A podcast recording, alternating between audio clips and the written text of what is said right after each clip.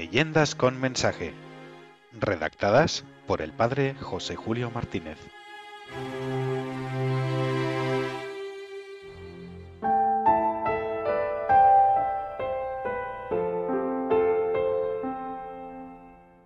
Traidores contra el traidor.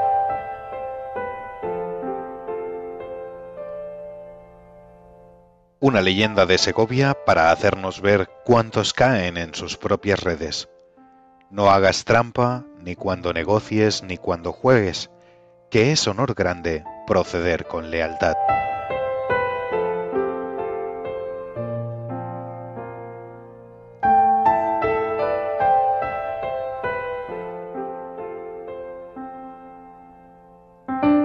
Era por los años del rey Enrique IV, cuyas aficiones por el arte quedaron vivos en muchos recuerdos del monasterio de Nuestra Señora del Parral y otras construcciones segovianas.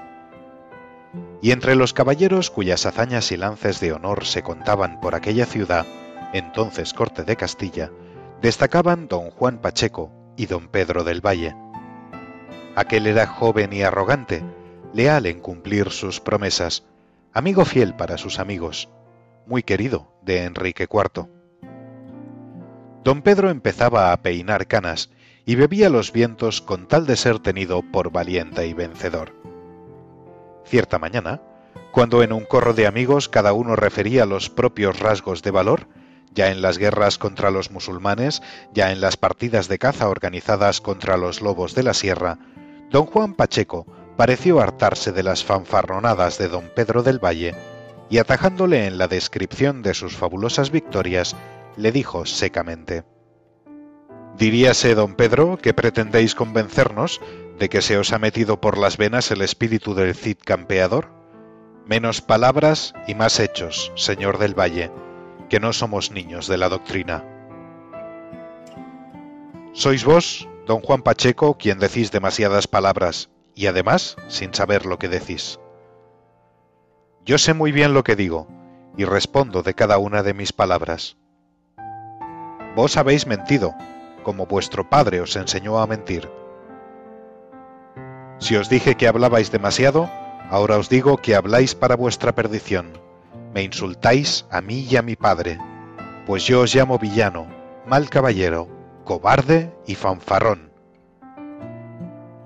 El fanfarrón y villano sois vos, que vais a morir como mueren los villanos. Don Pedro vio que entre los presentes estaban varios de sus incondicionales y echó mano a su espada. Don Juan desenvainó la suya, pero los amigos intervinieron. Basta, señores. Reservad vuestros arrestos y vuestras vidas para cuando os enfrentéis con la media luna o con las fieras del monte. Dadas las costumbres de aquella época y el culto exagerado que tributaban al honor personal y a la valentía de cada caballero llegó lo inevitable, el desafío a combate singular entre don Juan y don Pedro. Pero, cosa digna de ser notada, el que todos tenían por menos valiente y menos aguerrido, don Pedro del Valle, fue el primero en lanzar el desafío. Don Juan aceptó, subrayando la condición puesta por el mismo don Pedro, que ambos caballeros habían de presentarse completamente solos al día siguiente, poco después de amanecido, a la orilla del río Eresma, que solía ser el teatro de los duelos a muerte. Aceptado, don Pedro. Mañana al amanecer allí estaré, sin acompañamiento alguno. Aceptado, don Juan. Allí estaré completamente solo, que de nadie necesito, para haceros morder el polvo en castigo de vuestros insultos y villanías.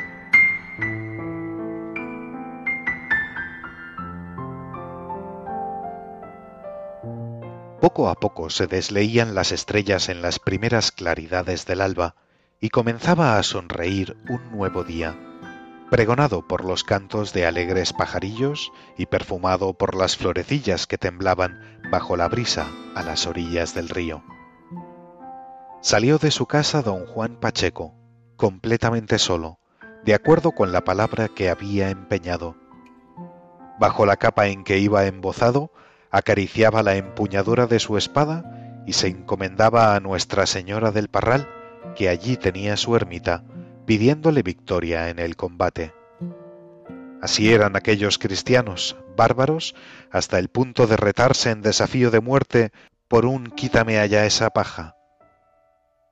Y de fe ardiente, que en todas las ocasiones de su vida se encomendaban a la protección del cielo.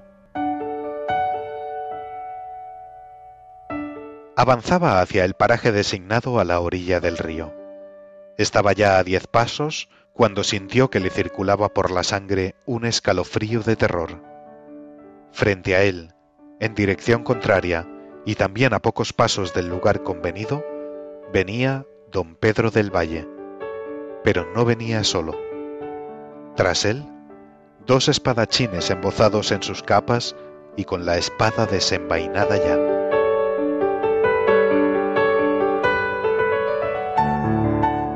don Juan clamó de nuevo a Nuestra Señora y se le ocurrió una ingeniosa solución. Mirando a su enemigo, le gritó, Traidor, no te valdrá tu traición, pues si uno de los dos que vienen contigo me cumple su palabra, quedaremos iguales.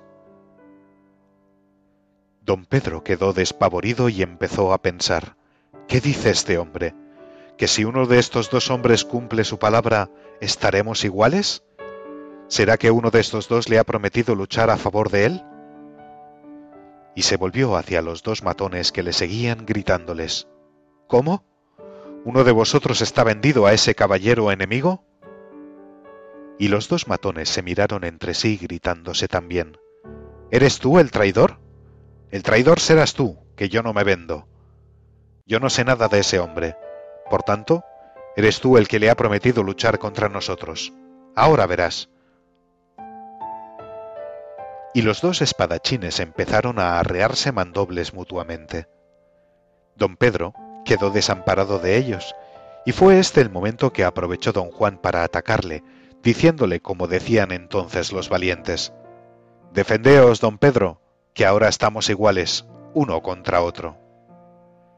Y lucharon, y venció don Juan desde entonces, cerca de aquel lugar, en la histórica Segovia, según se sale de la ciudad y se avanza hacia ese modelo de cordialidad con los huéspedes, de intensa vida litúrgica y de santidad escondida, que es el monasterio de Santa María del Parral, vemos una pequeña lápida en la cual todavía pueden leerse las palabras famosas con que el caballero consiguió luchar solo contra otro cuando eran tres los que pretendían atacarle. Traidor, no te valdrá tu traición, pues si uno de los dos que vienen contigo me cumple su palabra, quedaremos iguales. Y el muchacho que me refería a esta leyenda, mientras me acompañaba desde la estación hacia el citado monasterio, terminaba con estas palabras.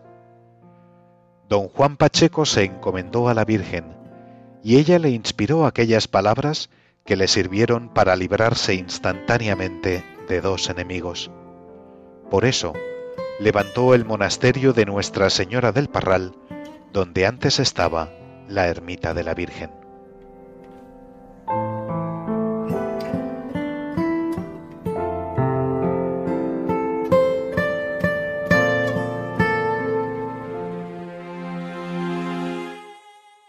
Leyendas con mensaje redactadas por el padre José Julio Martínez.